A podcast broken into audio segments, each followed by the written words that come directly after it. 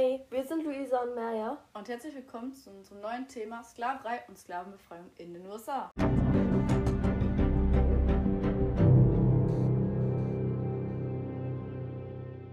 Heute reden wir über die Entstehung und die Entwicklung der Sklaverei. Sowohl aber auch über die Lebenssituation, in der die Sklaven sich befanden. Ja, genau.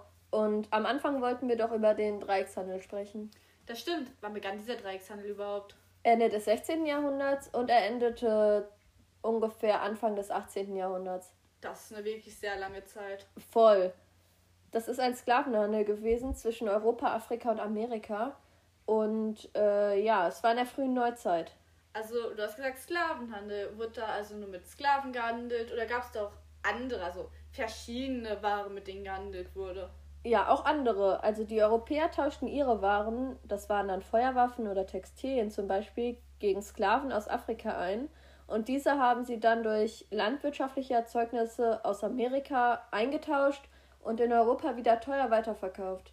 Also war das in der wie so ein Kreislauf, der immer weiter durchging, immer. Ja, es ging immer von vorne los. Okay.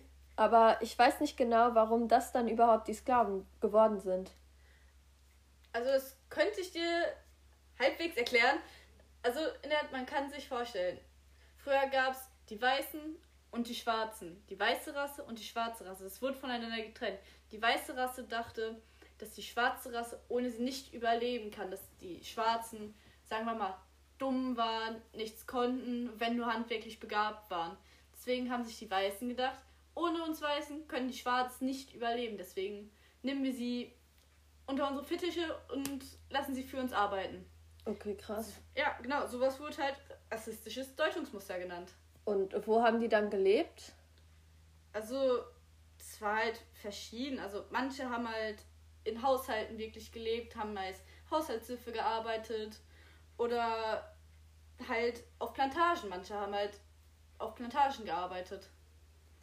Okay, und äh, die lebten dann richtig mit denen in einem Haus?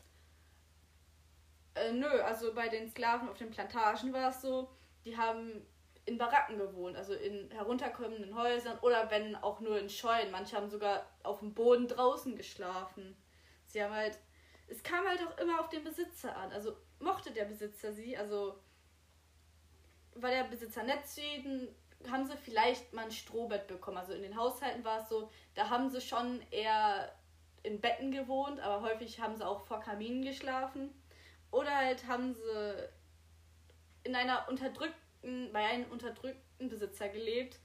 Dann mussten sie halt meistens auf dem Boden schlafen. Das war halt, es kam immer auf den Besitzer an. War der Besitzer lieb, also lieb kann man nicht sagen, aber der Besitzer respektvoll dem anderen gegenüber? Oder war der Besitzer halt ein Unterdrücker?